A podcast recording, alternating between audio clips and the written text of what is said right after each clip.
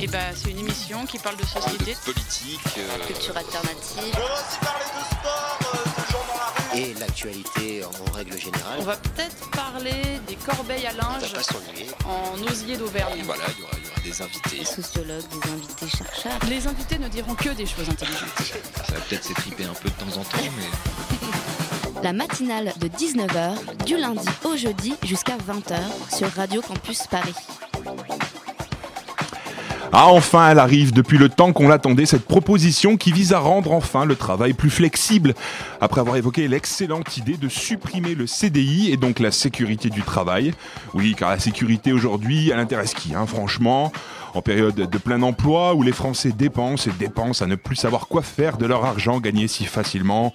Réjouissez-vous, chers auditeurs, le gouvernement va rendre nos vies encore plus joyeuses grâce à un nouveau type de contrat. Un contrat extrêmement flexible qui va permettre aux employeurs de pouvoir embaucher à l'appel et pour pas cher. Car comme en Angleterre, nos patrons vont pouvoir nous faire des contrats à la journée, à l'heure ou pour une mission datée. Un système qui est déjà appliqué dans le milieu du bâtiment et du journalisme et qui désormais va être élargi à de multiples emplois.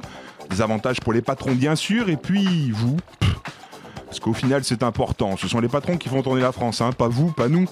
Alors je vous vois venir, non, non, ne montez pas sur vos grands chevaux, il y a des avantages pour les patrons, ces gentils patrons qui vont enfin pouvoir nous exploiter légalement. Ah, vive cette société qui trime pour enrichir nos patrons et creuse un peu plus l'écart entre les classes, et vive cette société où la précarité va devenir le maître mot de nos vies quotidiennes. La matinale de 19h, le magazine de Radio Campus Paris. Dans la matinale ce soir, on va parler d'une loi qui fait débat, la loi santé. On en a entendu parler dernièrement par rapport à la lutte contre l'apologie de la maigreur et de l'anorexie, mais selon certains, c'est une fausse bonne idée. On évoquera le sujet dans la seconde partie de l'émission. Mais dans la première partie, on parlera du Pulp Festival, un premier festival européen de création pluridisciplinaire autour de la bande dessinée qui se tient du 10 au 12 avril à la ferme du Buisson. À 19h30, notre docteur Gossip Guillaume viendra nous parler santé. Et en fin d'émission, Hugo nous emmènera voyager à Nantes. Réagissez sur les réseaux sociaux, hashtag matinale de 19h ou sur notre compte de Campus Paris. Il est 19h04 sur Radio Campus Paris 93.9 et jusqu'à 20h, on est en direct pour la matinale. De 19h, du lundi au jeudi jusqu'à 20h sur Radio Campus Paris. C'est un festival pour le moins original dont nous allons parler maintenant. Le Pulp Festival, premier du genre à promouvoir la création pluridisciplinaire autour de la bande dessinée. Il, va, pardon, il est créé par la ferme du Buisson et en partenariat avec Arte. Pour en parler ce soir, j'accueille Vincent Etche. Etche Esch. Esch, pardon, Vincent Esch, directeur de la ferme du Buisson. Donc bonsoir. Bonsoir à vous. Euh, pour réaliser cette interview avec moi, Yacine, journaliste pour Radio Campus Paris. Bonsoir. Bonsoir. Alors Vincent Esch, euh, ce festival, euh, je l'ai rapidement décrit, est-ce que vous pouvez nous expliquer un peu plus de quoi il s'agit? Qu'est-ce qu'on va pouvoir voir dans ce festival qui démarre vendredi? Alors, ce festival, donc c'est la deuxième édition. C'est un festival qu'on a imaginé euh, l'année dernière avec euh, la chaîne Arte. Le principe du, du festival, c'était de créer un événement autour de la bande dessinée. Alors, en soi, c'est pas forcément très original, il y en a beaucoup, mais de le créer dans un lieu comme la Ferme du Buisson, qui est une scène nationale, donc qui est à la fois un lieu euh, dédié euh, euh, au cinéma, à l'art contemporain, mais aussi dédié au spectacle. Donc l'ambition, c'était de partir de la bande dessinée comme cœur vibrant, on va dire, du, du festival, de proposer ce qu'on propose souvent dans les festivals de bande dessinée, c'est-à-dire de, euh, des rencontres avec des auteurs, euh, toute une sélection euh, éditorialisée de, de livres à acheter, mais aussi beaucoup d'expositions et même plutôt des installations, c'est-à-dire une, des expositions qui mettent en jeu le spectateur à travers des procédés qui sont des procédés d'immersion. Mhm. Également euh, des spectacles, également des performances, également des rencontres, également des conférences. Ouais, alors moi, le, le- le festival Brouillage, euh, c'est ce un peu le festival que j'attendais, moi, en tant qu'on va dire amateur de bande dessinée spécialiste. C'est parce que c'est effectivement le premier festival qui propose un petit peu aux artistes euh, autre chose que de prendre ce qu'ils ont déjà fait et de l'exposer, un peu comme un musée qui, qui prend un document et qui le monte dans un cadre, mais qui propose des vraies cartes blanches et qui propose une, vraie expression qui, vraiment qui sort du cadre. Donc euh, je suis hyper content euh, que, enfin on en arrive là euh, et que la bande dessinée sorte un petit peu euh, du papier quoi. Donc, est-ce qu'on peut. alors, ceci dit, il reste quand même des connexions avec le papier, et plus ou moins. Et, une que j'ai trouvée assez intéressante dans le projet de cette année, c'est un projet qui s'appelle euh, Bande Fantôme, projet où vous nourrissez pas mal le fantasme des, fans de BD. Donc, avec cette exposition un peu particulière, vous pouvez en parler? Oui, bien sûr. Alors, Bande Fantôme, c'est un, un- un projet de- d'exposition qui sera vraiment une exposition très scénographiée. Euh, c'est un, auteur de bande dessinée qui s'appelle Gwen de Bonneval, qui est quelqu'un de, très connu dans le monde de la bande dessinée, qui est le fondateur de la, revue Le Professeur Cyclope, qui est venu nous voir en nous disant euh, Moi, dans mon expérience de scénariste, d'auteur de bande dessinée, euh, j'ai croisé, je n'arrête pas de croiser, euh, beaucoup d'auteurs qui ont des projets de bande dessinée qui n'ont pas vu le jour, qui ont été commencés, qui ont été travaillés, mais qui ont été avortés pour des tas de raisons, des raisons éditoriales, des raisons, euh, parfois le décès d'un des auteurs, euh, des raisons financières euh, dans d'autres cas. Euh, c'est donc toute une part, à une sorte de continent euh, oublié de la bande dessinée euh, qui qu'on va proposer là. Alors, bien évidemment, c'est pas exhaustif. Les, les bandes fantômes, il y en a, il y en a. C'est plus, c'est plus un continent, c'est quasiment une, une- planète entière qu'on pourrait présenter comme ça. Mais on s'est interrogé avec Gwen de Bonneval et le scénographe Philippe Dupuis, qui est par ailleurs auteur de bande dessinée. Euh, sur ce que pouvait être cette notion de bande fantôme, qu'est-ce que ça représentait pour les auteurs? Est-ce que c'est un échec? Est-ce que c'est au contraire euh, quelque chose qui les a fait euh, avancer? Est-ce que c'est quelque chose de douloureux? Est-ce que c'est quelque chose qui les fait fantasmer? Est-ce que ça fait fantasmer aussi les lecteurs? Et donc on va présenter une exposition qui aura deux versants. Un versant très poétique où on va se laisser entraîner dans une, proposition très plastique et très scénographique autour de l'idée des bandes fantômes et quelque chose de plus euh, didactique, de plus pédagogique, avec des originaux, avec une, une, euh, banque de données qu'on a, a créée, dans laquelle on, on répertorie à peu près euh, 250 projets de bandes fantômes. Et c'est vraiment un voyage à travers tout un continent euh, oublié de la bande dessinée ou inconnu de la bande dessinée, avec des très grands auteurs, euh, Blutch, euh, Blin, euh, JG, euh, à la fois des grands anciens et des, et des très grands euh, modernes. Oui, il y, a- il y a des noms assez impressionnants, hein, donc euh, Tardy, Giraud, etc., ou des grands des vieux dessinateurs comme Calvo. Et alors, est-ce que vous pouvez nous donner quelques exemples de choses qu'on va pouvoir voir qui peut un petit peu nous, pour un Alors, petit peu nous exciter? Moi, ce qui m'a le, le plus excité dernièrement, c'est de voir un original de Tardy qui sera présenté, qui est un original d'un album qu'il devait faire autour de l'œuvre de, Manchette, qui s'appelle Fatal. C'est un album qui n'a jamais été réalisé par Tardy, qui a été réalisé dernièrement et, euh, présenté euh, par euh, Max Caban. Mais le Fatal de Tardy, c'est un projet un peu mythique. Et là, on verra une planche mythique de, ce projet-là. On verra beaucoup d'autres projets également. On verra des projets de Blutch, Blutch qui devait réaliser une bande dessinée porno. Donc on en a, on en présentera la- les premières planches qui sont tout à fait étonnantes, une histoire de loup-garou, vous verrez. Alors c'est assez beau à la fois d'avoir euh, tout le contexte parce que la, la banque de données elle va expliquer tout ça, de voir tout le traitement euh, poétique qu'on va en faire euh, à travers la scénographie et de voir également les planches originales dans leur plus simple appareil. Voilà, et j'ai- j'aimerais bien parler aussi d'une exposition euh, alors qui est signée euh, Rupert et Milo. En fait, il y a en fait deux expositions. Ça, c'est des auteurs donc qui sont assez connus pour euh, leur pratique d'exposition, la narration dessinée dans l'exposition. C'est quelque chose qui, qui développe vachement. Et là, ils proposent une exposition qui a l'air complètement hybride où il y a une sorte de mélange, une sorte de cocktail assez explosif, apparemment de de photos, de narration, de, de théâtre. Enfin, c'est quelque chose d'assez inédit. Alors Robert et Milo, effectivement, sont deux auteurs qui sont euh, fortement nourris euh, de l'art contemporain, mais d'un art contemporain euh, pas du tout institutionnel, c'est plutôt un art contemporain de la marge, de l'insolence et parfois de la, de la provocation, même souvent de la provocation, toujours de manière très, très drôle, très grinçante. Et là, ils proposent deux projets. Alors, le premier projet s'appelle La visite des lycéens. Ils imaginent euh, un groupe de lycéens qui vient visiter un centre d'art euh, contemporain.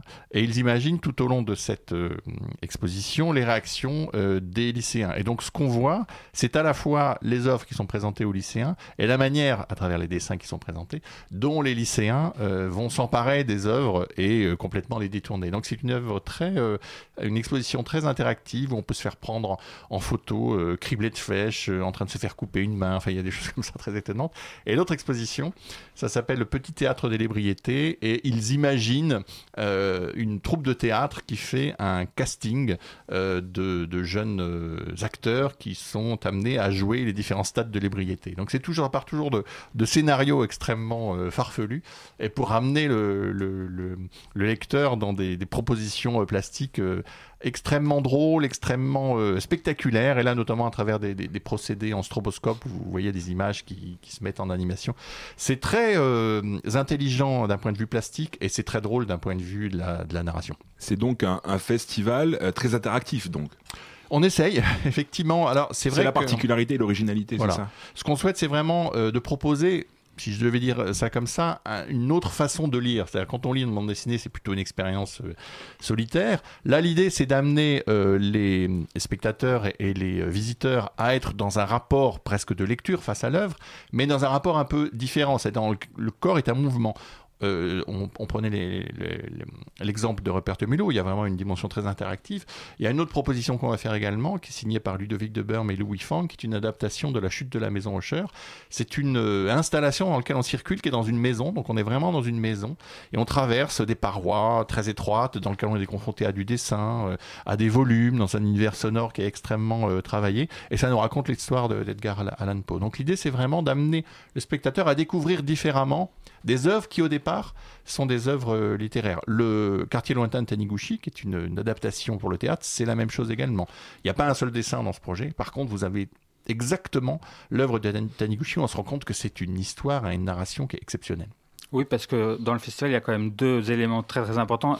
La première, c'est la partie exposition, et deuxièmement, c'est la partie spectacle, qui est aussi une des, spécificités du, de la ferme du Buisson. Vous êtes très connu pour ça, plus que pour la BD pour l'instant. Et euh, alors, est-ce que vous pouvez nous parler de certains spectacles? Notamment, il y a un spectacle qui m'a un petit peu intrigué, qui s'appelle Méduse, qui est un mélange de danse et de dessin. Alors Méduse, effectivement, c'est un, projet qui a été euh, créé par un dessinateur, qui n'est pas un dessinateur de bande dessinée à proprement parler, c'est plutôt un dessinateur de street art qui est belge, qui s'appelle Bonhomme. Et euh, ce personnage, qui est un, danseur également, euh, danse sur scène. Il a son corps est, recouvert d'une sorte de peinture phosphorescente et il y a une caméra zénitale, donc au-dessus de lui, qui filme ses mouvements vus d'en haut et qui les euh, diffuse en direct.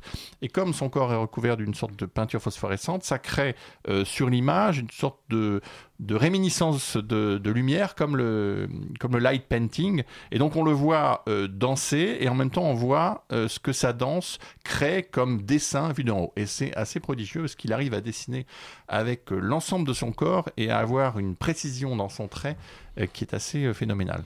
Ce qui vous intéresse, c'est d'aller chercher un petit peu des spectacles qui peuvent se faire un peu partout et de les amener à la ferme du Buisson parce qu'ils correspondent à cette idée du dessin. En fait, le, dessin, c'est quand même quelque chose qui, un médium qui est de plus en plus exploité dans l'univers du théâtre. Oui, ça l'est de plus en plus parce que le, je crois que le, monde du théâtre et, de la danse, en tout cas le monde du, du spectacle, du plateau, a euh, beaucoup travaillé sur la vidéo, c'est-à-dire l'image vidéo, et que je pense qu'il est arrivé un peu à saturation. Euh, le travail avec le dessin, c'est un autre rapport. Euh, l'image dessinée, elle est beaucoup plus simple dans l'absolu qu'une image vidéo, beaucoup, beaucoup moins travaillée, et en même temps, elle offre une profondeur d'imaginaire. Je n'oppose pas l'un et l'autre, hein, mais j'ai le sentiment qu'en ce moment, ce que recherchent euh, les artistes du plateau quand ils se, tournent vers le dessin, c'est une profondeur d'imaginaire euh, vraiment euh, nouvelle. On va par exemple proposer une adaptation du Petit Cirque de Fred. On est exactement dans ce rapport-là, le dessin de Fred et un univers très circassien. D'accord. Il y a une. Ah.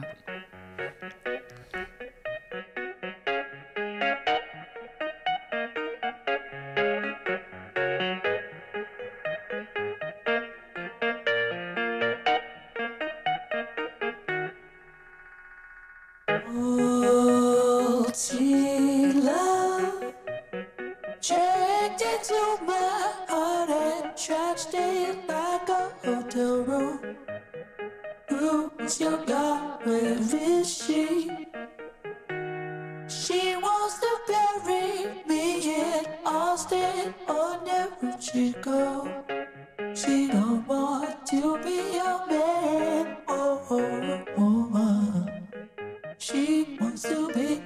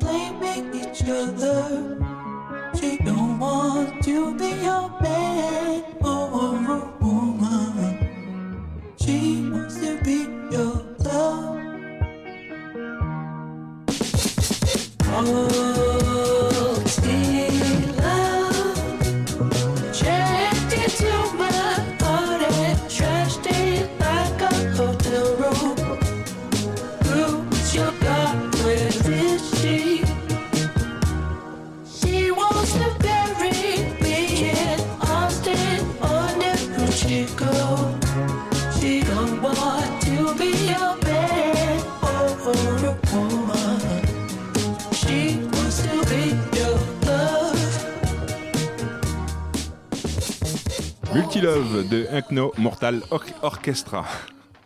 La matinale de 19h du lundi au jeudi jusqu'à 20h sur Radio Campus Paris.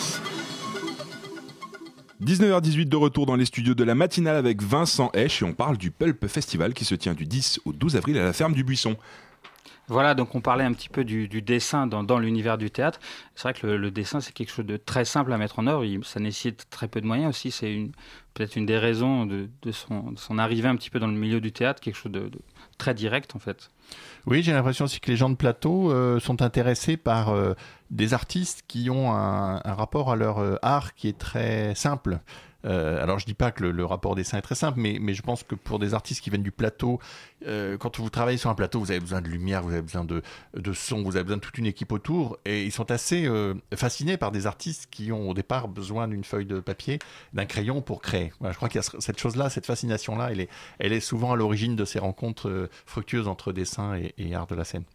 Alors est-ce que des fois il n'y a pas un petit peu la tentation de, rendre le dessin peut-être trop spectaculaire?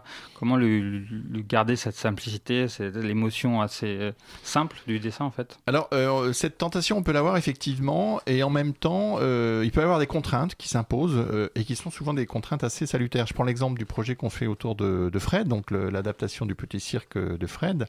Euh, les ayants droit étaient très clairs. vous avez ce type de dessin, euh, vous avez deux épisodes sur lesquels vous pouvez travailler et, et- et faire un travail Donc deux épisodes, c'est très peu de dessin puisque Voilà. c'est quelques planches en Voilà. fait de BD. Donc là, bah, c'est à la fois euh, une façon de considérer qu'à un moment, un dessin, tout simplement, crée un univers et la façon de le, de le projeter, euh, peut-être de le faire arriver euh, euh, petit à petit dans l'image, peut créer aussi une, une dimension poétique. Donc la contrainte peut être une manière de, de, je dirais, de, de ne pas s'emporter dans un dessin trop spectaculaire. Et parfois, je pense que la, la la simplicité la plus évidente, c'est-à-dire un simple trait, euh, peut suffire quand euh, vous avez des projets euh, avec Christophe Blain, quand il fait des concerts dessinés par exemple. Ça, un trait, ça suffit. C'était l'année dernière ça. C'était l'année dernière, Voilà. voilà. Un trait parfois suffit à exprimer quelque chose.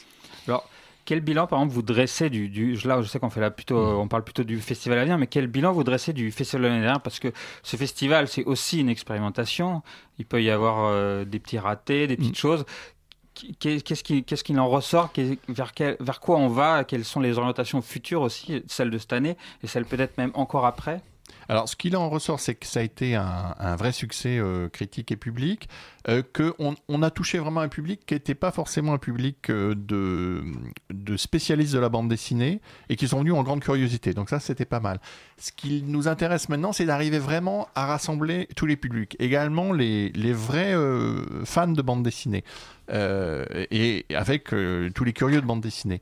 Et donc, on va essayer de développer en plus de ce que toutes les ouvertures qu'on a faites l'année dernière, des projets, je dirais, euh, assez pointus euh, sur les questions euh, de bande dessinée. Notamment, je, je prendre l'exemple d'une d'une conférence qu'on va faire qui s'appelle Black et Mortimer Remix, dans lequel on fait venir les trois adaptateurs de Black et Mortimer. Ted Benoît, Julliard et Aubin. Et on va les faire travailler ensemble pour nous faire comprendre comment on arrive dans un cahier des charges qui est extrêmement précis, reprendre euh, Black et Mortimer, à donner sa patte, son originalité, euh, euh, sa singularité à un propos. On va faire également une chose Ah, que... ju- Juste quand même une question, c'est une conférence classique avec des gens qui parlent ou le dessin est mis en scène, il y a mis en jeu dedans? Ça sera plutôt une conférence euh, classique à, à cet endroit-là. On va travailler aussi avec quelqu'un comme Marion Montaigne, qui elle est une, une artiste très réputée dans le monde de la BD, où elle, par contre, elle viendra exprimer comment, à partir de son dessin, euh, elle travaille à, faire de l'animation, euh, notamment parce qu'elle produit euh, des, cours, des formats courts pour Arte. Donc on sera vraiment là dans un dessin qui est mis en scène.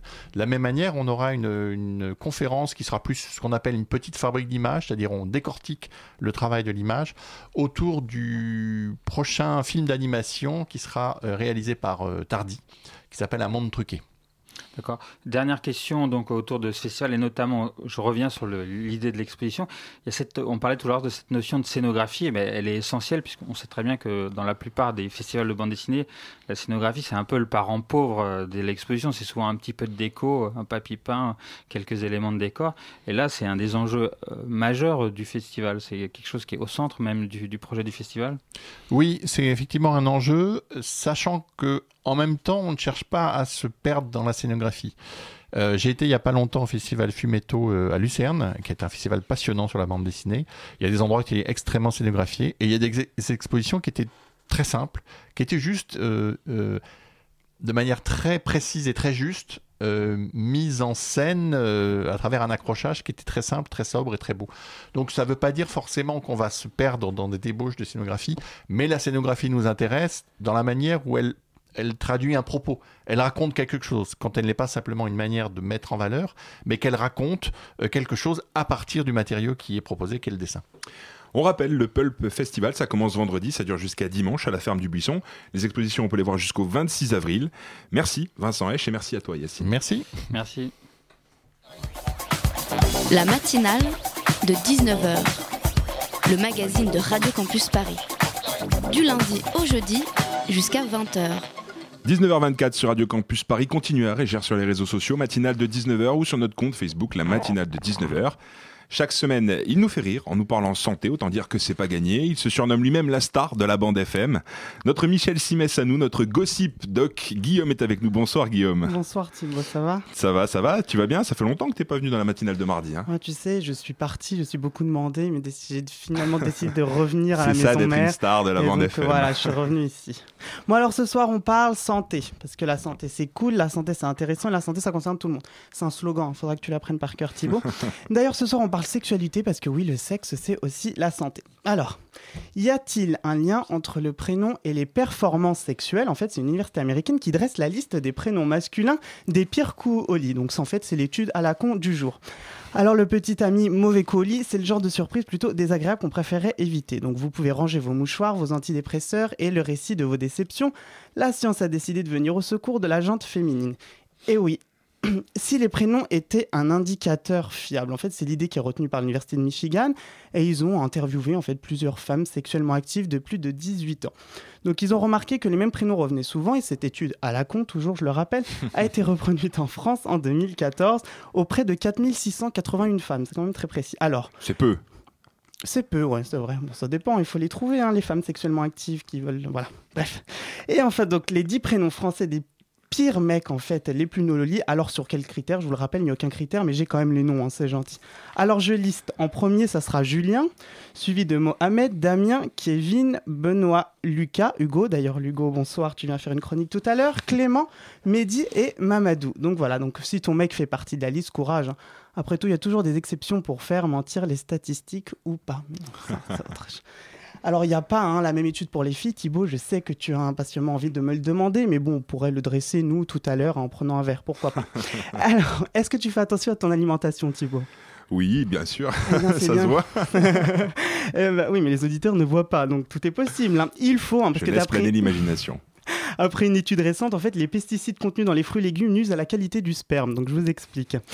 C'est la revue Human Reproduction qui a publié ce mardi le résultat étonnant de cette étude. Mon anglais. Ton anglais, Mon anglais, est il est exceptionnel. exceptionnel, ça y est. Alors écoute bien, hein, des scientifiques ont analysé 338 éprouvettes de sperme entre 2007 et 2012 provenant de 155 hommes âgés de 18 à 55 ans. Et en fait, l'étude montre que les hommes qui consomment le plus de, pesticides pardon, des fruits et des légumes, et bah en fait, ils ont un taux, un nombre de spermatozoïdes inférieur à 50% avec seulement 86 millions par éjaculation contre 171. Eh oui par rapport aux hommes qui ne consommaient pas donc de pesticides. Donc le plus inquiétant encore, c'est que seulement qu'un tiers des spermatozoïdes présentaient une forme normale.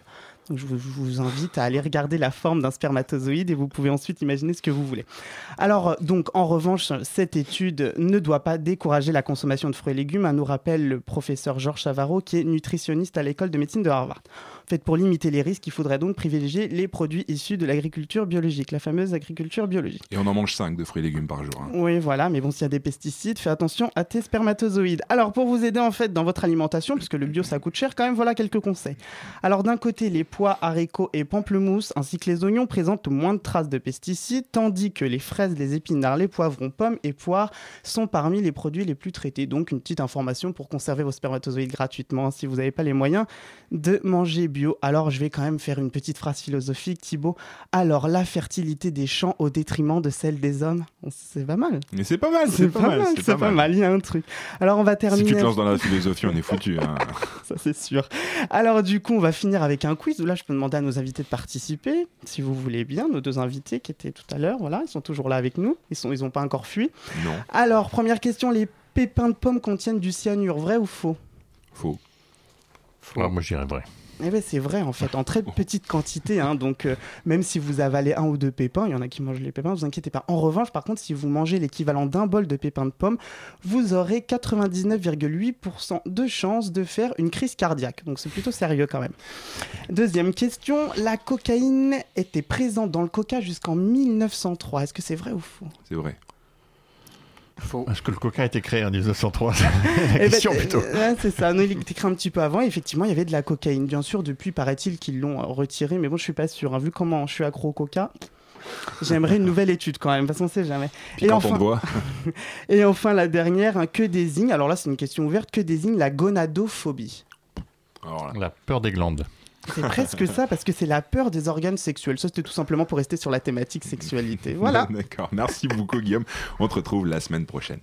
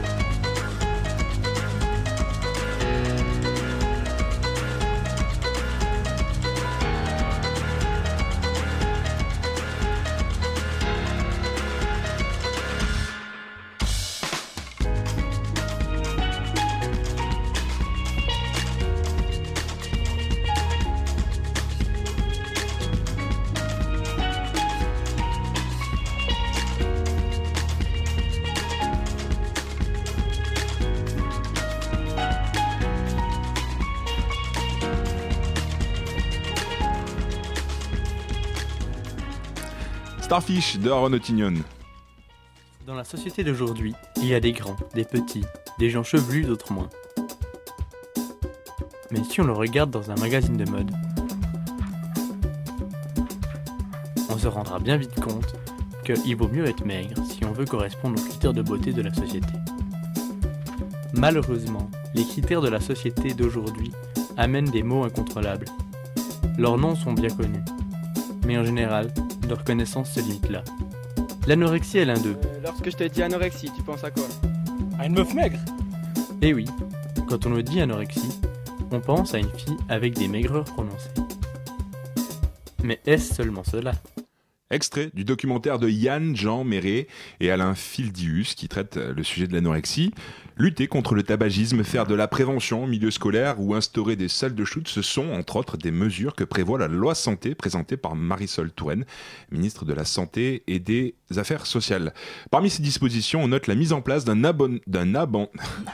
amendement, pas un abonnement, un amendement anti-anorexie, une idée euh, portée par le député Olivier Véran. Les responsables politiques souhaitent par cette mesure lutter contre le culte de la maigreur en s'attaquant à ceux qui feraient la promotion justement de cette maigreur et pointent principalement les agences de mannequinat. Pour certains, cet amendement est une aberration, car au-delà des podiums, l'anorexie est une maladie. Mathilde Pruvot, bonsoir.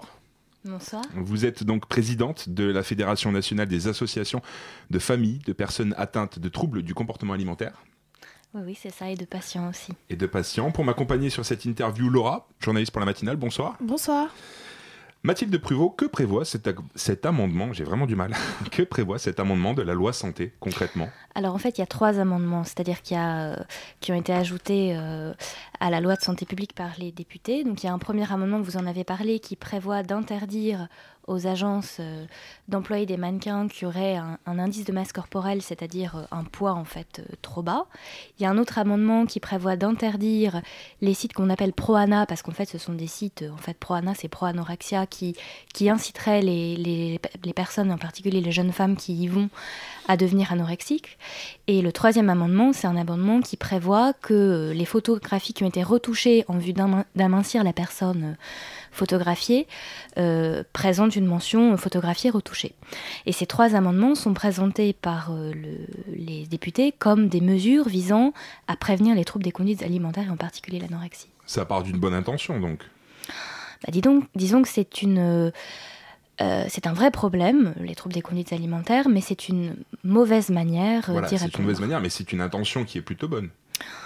Bah, écoutez, euh, je ne sais pas, c'est-à-dire qu'il y a l'intention, mais on, on essaye aussi, euh, en général, quand on a une intention, et en particulier quand on est élu, qu'on a des responsabilités, on essaye de faire coller les moyens à l'intention, et il y a un certain nombre d'études scientifiques qui ont déjà été données, qui avaient été, euh, que, qui ont été portées à la connaissance des députés euh, jusqu'à ces dernières semaines, et dont ils n'ont pas tenu compte. Donc c'est vrai qu'on est un peu étonné.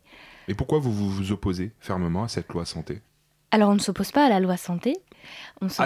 On s'oppose à ces amendements parce qu'on pense que non seulement ils seront inefficaces, c'est-à-dire parce qu'il n'y a aucun lien direct entre le fait euh, de voir des mannequins trop maigres et le fait de devenir anorexique, parce que euh, l'anorexie mentale c'est une maladie, ce n'est pas une mode, ce n'est pas un mimétisme, ce n'est pas une volonté de, de ressembler à des mannequins maigres. Justement, peut-être pour euh, mieux comprendre, est-ce que vous pouvez définir l'anorexie pour qu'on comprenne bien euh, votre position Alors l'anorexie mentale, c'est un, un trouble du comportement alimentaire. Et alors, euh, donc les troubles du comportement alimentaire, ça concerne 600 000 jeunes en France. Ça figure parmi les premières causes de mortalité chez les 15-24 ans. Et C'est la deuxième cause de mortalité hein, oui. d'ailleurs. Et, et ça, juste après les accidents de la route. Exactement. Et en fait, euh, ça regroupe l'anorexie mentale, mais l'anorexie mentale, ce n'est pas du tout la majorité, parce que c'est à peu près un quart des troubles du comportement alimentaire. La, la majorité, ce sont surtout donc, la boulimie, l'hyperphagie. Et donc l'anorexie mentale, ça se caractérise par différents symptômes. Donc non seulement le fait, en particulier, une perte de poids, mais, mais surtout, c'est-à-dire c'est euh, euh, un sentiment de, mal-être intérieur qui va se traduire notamment par le fait de se sentir très mal dans son corps et notamment d'avoir l'impression d'être trop grosse alors qu'en réalité on est trop maigre. Euh, et derrière, euh, ces symptômes corporels, en fait, on trouve euh, majoritairement des troubles psychologiques, c'est-à-dire une très forte anxiété, une très faible estime de soi, une difficulté à gérer ses émotions. Et euh, du coup, avec cette euh, loi, les sites internet qui prônent l'anorexie pourront être punis d'un an d'emprisonnement et de 10 000 euros d'amende. Et donc, ça, ça, pour but de réprimer l'incitation à la maigreur excessive, est-ce qu'il euh, est-ce que ces sites, euh, ils existent vraiment? Est-ce que c'est une majorité? Ou alors est-ce que ça a une autre forme? Alors la grande difficulté, c'est-à-dire ce que prétend le député, c'est qu'il va faire une distinction entre les blogs des jeunes femmes qui souffrent d'anorexie et qui écrivent en fait leur détresse et les sites pro-ANA. En expliquant que ces sites pro-ANA seraient écrits, enfin entre guillemets, par des auteurs, des, grands méchants qui, euh, écrivent ça euh, euh, voilà, sans, sans être du tout concernés, alors qu'en réalité, euh, tous les sites, euh, les sites sont écrits par des jeunes femmes qui sont déjà malades et que par ailleurs, les personnes qui fréquentent ces sites, elles aussi sont déjà malades et que quand on voit les personnes qui fréquentent les sites, qui fréquentent les blogs, on se rend compte que leurs motivations sont très compliquées et que très souvent, ce qu'elles viennent rechercher, c'est avant tout de l'information et euh, de la compréhension. C'est-à-dire qu'elles veulent parler à des gens qui comprennent ce ce qu'elles vivent parce qu'elles sont pas du tout comprises par leur entourage. C'est vrai que dire je me trouve maigre, je me trouve grosse alors qu'elles sont très maigres, en général, les gens ne les comprennent pas, elles sont très isolées. Donc, il n'existe que des sites euh, ou ce genre de, de blog ou forum qui euh, aident les unes à s'entraider, c'est ça? Il n'existe pas de. Ce que vous dites, c'est qu'il n'existe pas de site qui prônerait l'anorexie. C'est-à-dire que même sur les sites qui prônent l'anorexie, même sur les blogs, vous pouvez avoir des, euh, avoir un moment une jeune femme qui dit qu'elle se sent bien quand elle est anorexique, mais mais vous ne pourrez pas jamais faire le partage de façon radicale entre un site qui euh, fait simplement euh, prôner l'anorexie et un site qui est là avec des jeunes femmes qui qui finalement s'entraident. Mais du coup, c'est quoi la solution? Bah, la solution, c'est c'est de ne pas interdire ces sites, parce que sinon vous allez vous retrouver à mettre en prison. Il faut des- bien différencier euh, ce, ce genre de site quand même. On ne peut pas euh, laisser quelque chose, euh, dire des choses euh, sous prétexte qu'il y a d'autres choses qui existent et qui sont. Vous comprenez ce que je veux dire? Oui, je comprends très bien, mais en fait, la difficulté, c'est qu'on ne peut pas faire la différence entre, entre les deux, et que de toute façon, les, les sites, ce qui a été montré par les études sociologiques, c'est que c'est exactement comme dans les mécanismes de résistance, quand vous interdisez quelque chose, vous le radicalisez et vous le braquez. Donc ces sites, ils ont été interdits aux États-Unis, ils sont retrouvés beaucoup plus en Europe. Donc le fait d'interdire les sites, ils existeront toujours, mais ils se cacheront de plus en plus sur les réseaux, sur Internet, et donc ils seront de moins en moins visibles euh, par les médecins. Euh, ils seront de moins en moins accessibles à des personnes euh, qui ont des démarches euh, d'aide et qui veulent aider ces jeunes femmes. Ce que vous dites en fait, c'est qu'on peut pas euh, différencier des sites qui prônent totalement et les sites en fait qui sont là d'entraide, puisque euh, de quoi qu'il arrive, Parce, que, les jeunes femmes qui vont sur les, sur les sites, ce sont les mêmes.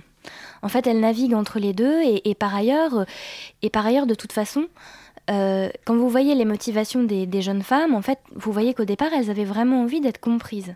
Et que si vous fermez ces sites, vous allez leur... Déjà, vous, n'allez pas pouvoir faire la différence radicalement entre, les blogs et les sites parce que vous allez pouvoir trouver ce qu'ils considèrent comme de l'incitation à l'anorexie aussi sur les blogs, mais c'est juste de la détresse ou un soir de, découragement. Euh, et puis, euh, de toute façon, les, les personnes qui font, qui font ces sites, vous imaginez bien que ce sont aussi des personnes qui ne vont pas bien du tout, des personnes qui sont malades.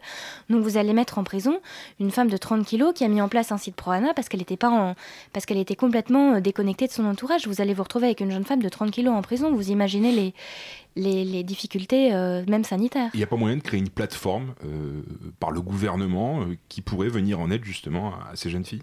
Mais c'est ce qu'il faudrait faire en fait. Ce qu'il faudrait faire, c'est ce que les recommandations de l'étude Anamia, c'est une étude sociologique qui a été publiée en 2013 et qui recommandait ce qu'ils appellent une présence intelligente sur Internet, c'est-à-dire laisser euh, la dimension affective de ces sites l'entraide et, euh, et essayer de créer sur Internet des lieux où on apporte une information, on essaye de créer euh, des, dialogues avec des, psychologues, mais il faut aussi s'adapter aux jeunes et, leur parler avec ce qui est, par exemple, à Bordeaux, ils ont mis en place ce qu'on appelle un serious game. Vous savez, en fait, c'est un jeu vidéo où, on parle avec les adolescents, en fait, avec leur propre m- mode de communication, qui sont notamment euh, les jeux vidéo, les, euh, les, euh, des, langages plutôt SMS, des choses, des choses enfin, qui, leur, qui leur parlent sans les caricaturer. Mais c'est ça en fait, plutôt que d'interdire, il faut essayer de proposer quelque chose parce que si ces sites existent, c'est aussi avant tout parce qu'il n'y a, y a rien.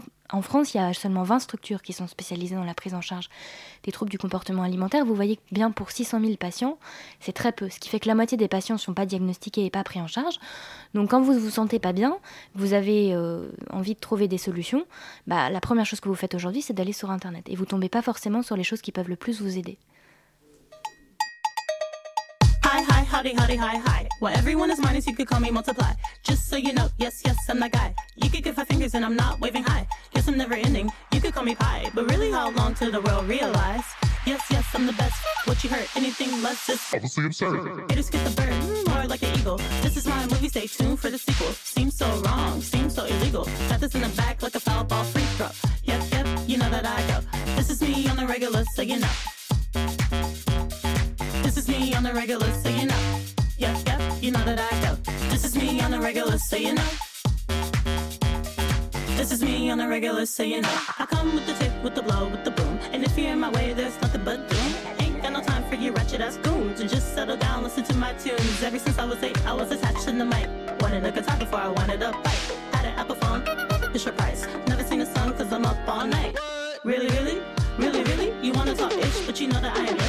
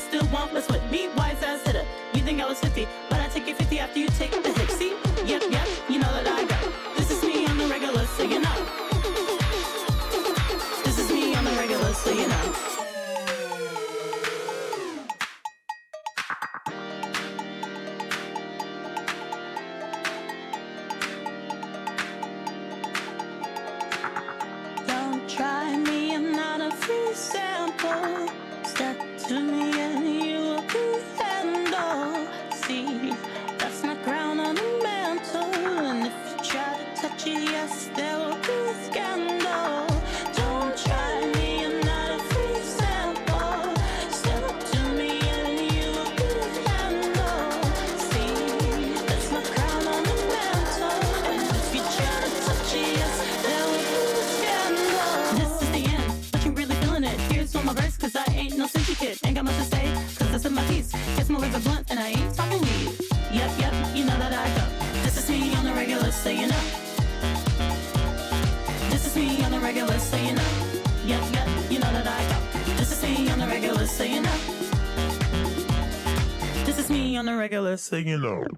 on the regular, de Shamir. La matinale de 19h du lundi au jeudi jusqu'à 20h sur Radio Campus Paris. 19h45, nous sommes de retour sur Radio Campus Paris 93.9 avec Mathilde Pruvot, présidente de la Fédération nationale des associations de familles et des personnes atteintes de troubles du comportement alimentaire. On parle de la loi santé, de l'anorexie. Euh, vous pensez pas que voir des mannequins très minces ou maigres sur des podiums ou dans les magazines, ça pousse pas les jeunes filles à, à maigrir ou en, en tout cas employer des moyens radicaux pour y arriver Bah, alors, Qui y a- pourrait devenir de l'anorexie Non, parce que, ce ce en fait, l'anorexie, ce que, comme je vous disais tout à l'heure, c'est vraiment une maladie. Et euh, ces, ces facteurs de risque, ces, ces facteurs, euh, ce sont, euh, comme je vous l'ai dit, c'est une faible estime de soi, c'est un perfectionnisme, c'est une difficulté à gérer ses émotions, c'est une dépression. Et euh, ça va être déclenché, la, la plupart du temps, c'est déclenché par un régime euh, qui, tourne, euh, qui tourne mal et qui, euh, que la personne ne va pas réussir à arrêter. Oui, mais si elle fait un régime, c'est peut-être parce qu'elle voit aussi des photos, qu'elle a envie de ressembler à la norme, entre guillemets, qu'on voit dans les médias. Mais Les patientes, quand on les interroge, elles nous expliquent qu'elles n'ont pas du tout envie de, de ressembler aux mannequins. Et en fait, dans l'anorexie, il y a en général aussi un refus de la féminité, euh, un rejet de la féminité. Et donc, du coup, elles s'identifient pas du tout à, des images de femmes. En fait, elles rejettent leur corps globalement. Elles n'ont pas envie d'être belles ou d'être maigres. Elles, elles se sentent mal dans leur corps et elles ont envie qu'ils disparaissent. Vous voyez, elles n'ont pas envie de ressembler à des mannequins. Du coup, est-ce qu'il y a des exemples de, moyens ou de, dispositifs mis en place euh, pour justement lutter peut-être contre ce moyen, enfin cette apologie peut-être, enfin qu'on croit euh, dans, l'image des mannequins. euh, L'exemple du Canada, par exemple. Oui, alors euh, c'est un très bon exemple le Canada parce que c'est vrai que c'est une autre manière parce que bien sûr que la maigreur euh, des mannequins n'a pas de lien direct avec l'anorexie, mais néanmoins, on sait que ça peut avoir un lien aussi avec euh, un mal-être de certaines femmes qui vont se sentir mal dans leur corps et qui, sans être anorexiques, vont avoir une préoccupation excessive pour, pour la minceur. Et euh, donc, ce qui a été fait au Canada, c'est plutôt que de faire de la répression, plutôt que d'interdire les mannequins maigres, ils ont proposé de mettre en place une charte pour la diversité corporelle. Et donc, euh, du coup, il y a différentes actions, en particulier auprès des enfants dans les écoles, pour montrer qu'il y a- plein de corps différents et que, en fonction de sa constitution, en fonction de son histoire, euh, on- va avoir un corps, euh, un corps différent et que c'est pas parce que effectivement les mannequins elles vont sélectionner seulement certaines femmes qui sont très androgynes, très grandes et euh, qui n'ont pas de hanches, mais, bon, il y a plein de corps différents. Et du- coup, ça, en France, ça vient un peu comme une petite tendance. C'est encore un peu underground, si je peux dire. Euh, Il y a une certaine euh, volonté de diversifier avec euh, la valorisation des mannequins plus size, etc. Mais du coup, le gouvernement, évidemment, n'a pas, conscience de cette, de cette nouvelle tendance. Donc, du coup, il y a une vraie méconnaissance du gouvernement euh, sur, ces, sur ces, ce problème-là, ce cet problème de santé publique. Avec cet amendement, est-ce qu'il y a une méconnaissance du public? Oui, complètement, il y a une Euh, méconnaissance. du public, des politiques. Oui, il y a une méconnaissance complète, euh, en tout cas à la fois de, ce qui est fait, euh, de ce qui est recommandé à la fois par les études scientifiques, à la fois par les acteurs de terrain, euh, et aussi les attentes des usagers, parce que nous, on avait lancé en février dernier, euh, c'est-à-dire que c'est une initiative, c'est une pétition qui a été lancée par les professionnels de santé spécialisés dans les troubles des conduites alimentaires, qui a été lancée aussi par les familles et les, les associations de familles et de patients, et qui a été soutenue par Edgar Morin, par Nicolas Hulot, par Valérie Lemercier, Tatiana Droné, Patrick Poivre d'Arvor, Bernadette Chirac, enfin tout un nombre de personnalités. Notamment Bernadette Chirac quand même et, et Patrick Poivre d'Arvor qui ont été concernés euh, Oui. directement par le et problème. Tatiana On parle Droné de- et Valérie Lemercier aussi ont été concernés directement. Mais euh, et, on a été euh, donc ce qu'on demande, c'est euh, c'est déjà qu'il y ait une reconnaissance qu'il y a un vrai problème de santé publique qui concerne 600 000 jeunes, qui entraîne chaque année des morts. C'est quand même terrible qu'en France aujourd'hui, une jeune femme de 20, de, de 18, 20 ans puisse mourir d'anorexie mentale ou de boulimie. Euh, parmi les auditeurs, il y, a, certainement des personnes qui ont euh, une amie euh, qui est décédée à 18-20 ans. C'est terrible. On meurt soit de crise cardiaque, soit d'une grippe parce que le corps est tellement maigre qu'il ne peut pas se, défendre. Et c'est pas tolérable que ça existe en France en, en 2015. Et donc, ce qu'on a demandé, c'est que, en fait, on s'attaque vraiment au fond du problème, c'est-à-dire que la moitié des patients ne sont pas pris en charge. Et quand vous n'êtes pas pris en charge, vous avez. Quand votre, une maladie n'est pas prise en charge, vous ne pouvez pas guérir. C'est quoi alors l'idée? C'est de développer des centres? On sait Voilà. qu'il y a le centre euh, Patrick Poivre d'Arvor, c'est beaucoup insisté. La maison de Ah, Solène, investi, oui. pardon, la maison de Solène, voilà. Bah, c'est une maison des qui adolescents qui a été donc il y a une maison des adolescents qui a été créée. C'est un, un des ça, ça fait partie des structures de soins. Il y a une vingtaine de structures de soins qui existent en France. Mais ce qu'il faut, c'est en créer davantage parce qu'on sait que euh, euh, actuellement euh, la grande majorité des patients est à plus d'une heure et demie euh, d'une structure de soins spécialisée. Donc euh, une heure et demie d'une structure de soins, ça veut dire que quand vous avez un rendez-vous, vous devez prendre une demi-journée. En fait, le temps d'y aller, d'attendre, d'avoir le rendez-vous, de revenir, euh, c'est un peu compliqué. Donc en fait, ce qu'on demande, c'est que les centres euh, soient, le nombre de centres soit développé et aussi que l'offre de que le, qu'il y ait davantage de diagnostics, parce que les professionnels, en particulier les médecins scolaires, ne sont pas suffisamment formés pour diagnostiquer. On a beaucoup de, jeunes femmes euh, qui nous expliquent qu'elles sont passées, par exemple, par la consultation euh, au début des études, obligatoire quand on rentre à la fac, mais que la personne, alors que même parfois qu'elle venait de faire une crise de boulimie, s'en est même pas rendu compte, le médecin. Justement, cette pétition, elle a été euh, faite pour euh, être remise aux mains de François Hollande. Elle a été remise au- à François Hollande. Vous elle n'est pas encore remise parce que c'est une pétition qui finalement est toute jeune puisqu'elle date de février. Donc on peut encore la signer. Donc j'invite vos auditeurs s'ils le veulent. Donc est sur le site change.org. Il faut taper pétition anorexie 2015 dans, dans Google euh, pour la trouver. Et euh, j'invite vraiment vos auditeurs à la signer. On attend 10 000 signataires pour la remettre à François Hollande. Et vous avez eu des retours déjà politiques, euh, du rapporteur de la loi notamment? Non, on n'a pas eu de retour. Ils ne sont pas venus vous voir pour... Non. Mais ils connaissent très bien l'existence de la pétition, mais ils ont fait comme si de rien. Peut-être pour, euh, pour développer, vous avez parlé qu'il y avait d'autres euh, maladies dans les troubles du comportement alimentaire que l'anorexie. Est-ce que vous pouvez juste euh, montrer quel panel ça touche euh, dans la population des jeunes? Parce qu'on dit que ça touche vraiment les adolescentes plus, ou même les adolescents d'ailleurs. Oui, alors l'anorexie mentale, ça, ça touche en majorité les jeunes filles, puisque 90% des jeunes femmes, des personnes qui souffrent d'anorexie sont des femmes. Euh, mais par contre, c'est vrai que euh, les, des troubles comme l'hyperphagie, là, il y, a- plus, euh, il y a plus de- d'hommes. Et par ailleurs, l'anorexie mentale commence de plus en plus jeune et elle commence dès l'âge de 8 ans maintenant. Et à l'âge de 8 ans, il y a plus de petits garçons. Mais ce qu'il faut savoir aussi, c'est que l'anorexie mentale, elle, elle a des symptômes différents euh, selon qu'elle se développe chez un homme ou chez une femme. Et que chez les hommes, elle est peut-être souvent moins bien diagnostiquée parce qu'elle se caractérise aussi beaucoup par une hyperactivité physique, encore davantage que chez les femmes, une volonté de faire beaucoup de musculation, un refus d'avoir euh, de, la graisse. Donc, alors les autres troubles du comportement alimentaire, c'est la boulimie. Donc là, les, personnes mangent, mais par contre, elles se font vomir après. Elles, vomissent ce qu'elles ont mangé. Et c'est l'hyperphagie, où là, effectivement, les personnes mangent beaucoup. Euh, mais, mais par contre, après, elles ne se font pas vomir, donc elles prennent du poids. Et, et justement, vous aimeriez, vous, qu'une loi soit faite, c'est ça un petit peu l'idée, euh, sur tous ces troubles euh, du comportement alimentaire, c'est ça? Bah, nous, ce qu'on demande, c'est euh, ce qu'on appelle un plan, un plan de santé publique, parce que la politique de santé publique en France fonctionne par des plans. C'est-à-dire c'est que c'est un plan, en général, ce sont des plans quinquennaux, et qui se donnent en différents objectifs sur un sujet. Donc ça a été le cas pour l'autisme. Il faut savoir qu'il y a 400 000 autistes en France, il y a 600 000 anorexiques, donc c'est tout à fait, euh, tout à fait légitime. Ça a été le cas pour le suicide. Nous, ce qu'on veut, c'est qu'il y ait un plan pour les troubles des conduites alimentaires qui permet de développer euh, des, des moyens de prévention, des moyens de diagnostic précoce et des moyens de soins. Et c'est notre revendication, effectivement. Très bien. Bah, je vous remercie, Mathilde Pruvot, d'être venue dans la matinale. Alors juste un dernier mot pour les, les auditeurs qui seraient concernés par ces troubles, il faut savoir qu'il y a une ligne d'écoute. C'est anorexie boulimie info écoute 0810 037 037. C'est un numéro vert pris d'un appel local et il y a des psychologues, des médecins et d'anciens patients qui, qui répondent aux questions 0810 037 037. Très bien. Bah, merci beaucoup, et puis merci à toi, Laura. Merci. La matinale de 19h. Le magazine de Radio Campus Paris. Du lundi au jeudi jusqu'à 20h. 19h54, comme tous les mardis, Hugo nous a rejoint. Bonsoir Hugo. Bonsoir Thibaut. Alors cette semaine, tu nous sors de Paris, tu nous emmènes sur la côte atlantique à Nantes, c'est ça? Et oui, je vais visiter euh, les Canaries cette semaine, les, les beaux jours revenant. hein. Il était temps de préparer son escapade muséale de l'été.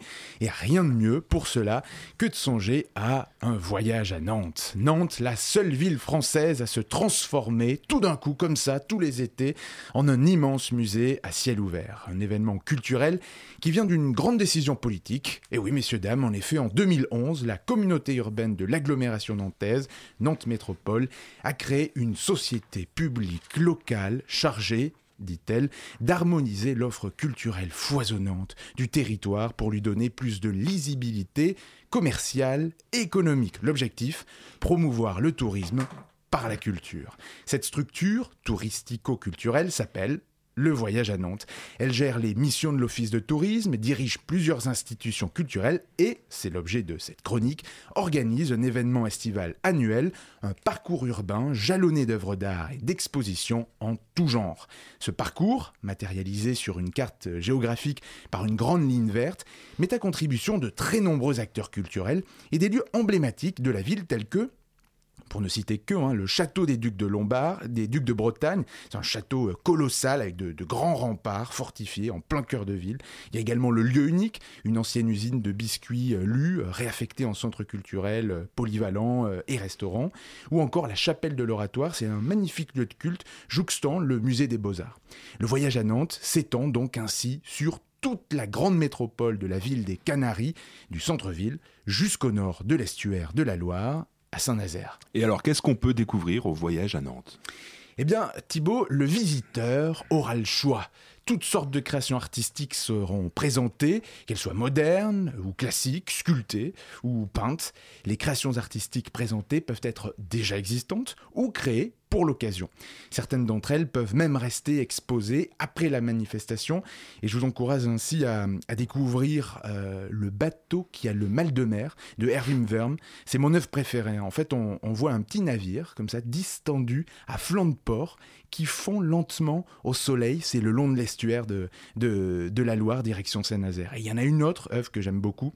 C'est une maison euh, bancale qui est plantée, submergée comme ça au milieu de la Loire. Et quand on passe devant, on cette drôle d'impression que surgit au milieu de la Loire une habitation ensevelie par les flots. Le voyage à Nantes, euh, c'est un événement dépaysant et bouillonnant, sans prétention aucune, mais qui a cette énergie de l'exigence, traitée avec conviction et humour. Bon, ça fait très publicité, hein, je pourrais vous réciter, faire le voyage à Nantes entre amis ou en amoureux, c'est le week-end idéal pour les Parisiens désireux d'évasion et de découverte. La pomme. Eh oui, mais bon, Nantes, hein, il faut le dire, c'est devenu le symbole du développement en province du tourisme muséal, un symbole que s'est approprié également Metz, euh, avec le centre Pompidou-Metz, et Lens, avec le Louvre-Lens. En effet, Nantes, en recherche de reconversion après la fin de l'ère portuaire, euh, a décidé, a misé sur ça, se lancer dans l'industrie créative. Sa stratégie être à la pointe de la création contemporaine artistique pour attirer le visiteur et donc par, par là même redynamiser son territoire, du développement local par la culture. Et aujourd'hui, avec son voyage à Nantes annuel et ses expositions disséminées dans toute la ville, les Canaries se sont dotés d'un puissant outil d'attractivité alliant la pragmatique compétitivité économique, c'est l'époque, à la jouissive création artistique. Le pari est réussi. Eh bien, les Canaries qui font aussi de très beaux tifos en football, puisqu'il y a un très grand club de foot à Nantes. Le, le jeu à la nantaise, oui. Merci beaucoup Hugo, je le rappelle, le voyage à Nantes, c'est tout l'été à Nantes, du coup. Euh, dans quelques secondes, vous Elle était belle cette conclusion, hein, que je ça. J'avoue que ça, elle est vraiment pas mal. Dans quelques secondes, retrouvez l'équipe d'Anna euh, pour la bouquinerie sur Radio Campus Paris. Merci à tous de nous avoir écoutés. Merci à Elsa, Laura, Guillaume, Hugo, Florian, Yacine. Euh, la matinale revient demain à 19h avec Dania. Bonne soirée à tous sur Radio Campus Paris 107.9.